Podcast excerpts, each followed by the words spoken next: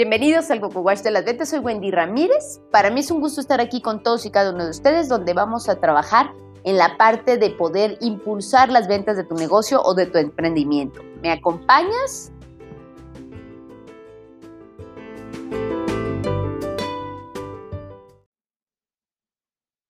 No, bueno, pues bienvenidos el día de hoy al siguiente episodio. Estoy contentísima porque cada vez somos más la comunidad de personas que nos lavamos el cerebro, los, los cocoguacheados. Así que sean todos bienvenidos. Para mí es un gusto estar con todos y cada uno de ustedes. Soy Wendy Ramírez. Y bueno, pues vamos a darle de lleno el día de hoy. Vamos a platicar de un tema bien interesante. Can, can, can, can.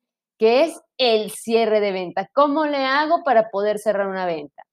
Y bueno, me voy a ir un poquito más para atrás porque de repente la gente piensa que el cierre de venta es como eh, tener una varita mágica y pararte enfrente de la persona y decirle, suelta el billete, suelta la platita, suelta el dinero. No es así.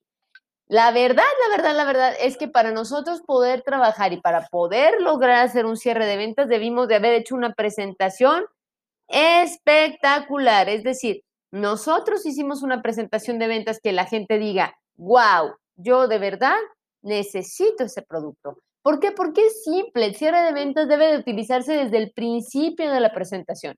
Es decir, si tú llevas ya todas las objeciones previstas, es decir, ya la persona te va a decir que está caro, ya sabes con qué lo vas a resolver y ya sueltas la objeción antes, ya estás con esa persona y de repente te dice que no le interesa, perfecto, tú te presentas de manera interesante. Sin embargo, pues tú tienes que empezar a desarrollar la habilidad de cómo le hacemos para cerrar una venta de manera exitosa. Y es bien importante que tú consideres lo siguiente. Primero, cuando nosotros hacemos la presentación, tú vas a empezar a tantear, a estimar, a sentir cómo esa persona está en la presentación. Es decir, tú ya sabes medir la temperatura.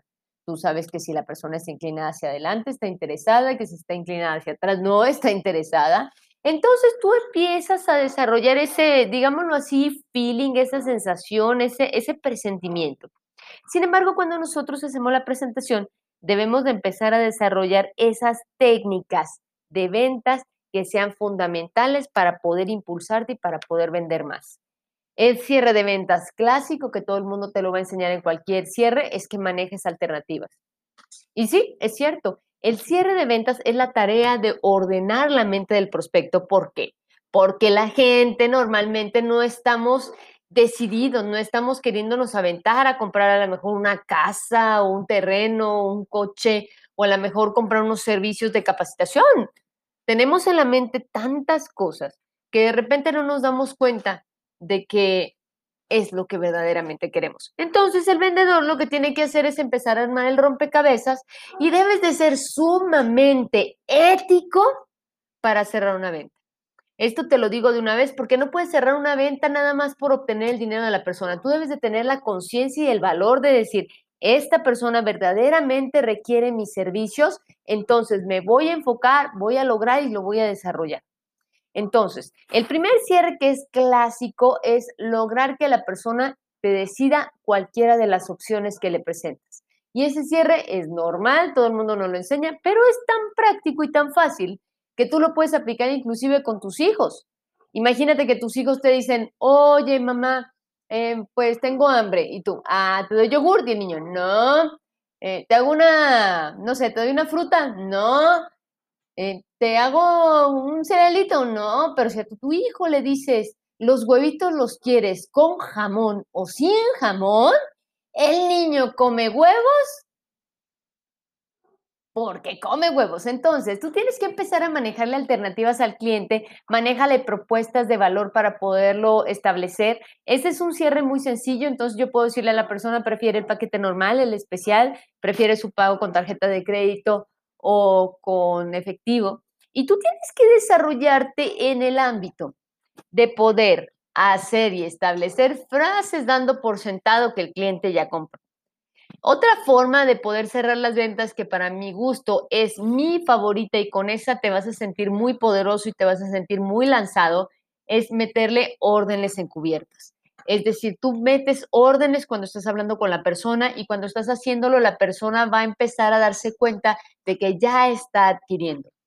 Si yo te pido en este momento que levantes tus manos y aplaudas y lo haces, quiere decir que estás condicionado a recibir órdenes. Y todas las personas, todas las personas, escúchame bien, todas las personas estamos condicionadas a recibir órdenes. Te decía tu mamá, siéntate, abre esto, tráeme el otro, tráeme aquello. Estamos acostumbrados. Entonces, cuando tú desarrollas esa perfecta habilidad de obedecer, tú la puedes aprovechar para venderle al cliente. Es decir, yo puedo meter órdenes en el mensaje para cerrar la venta.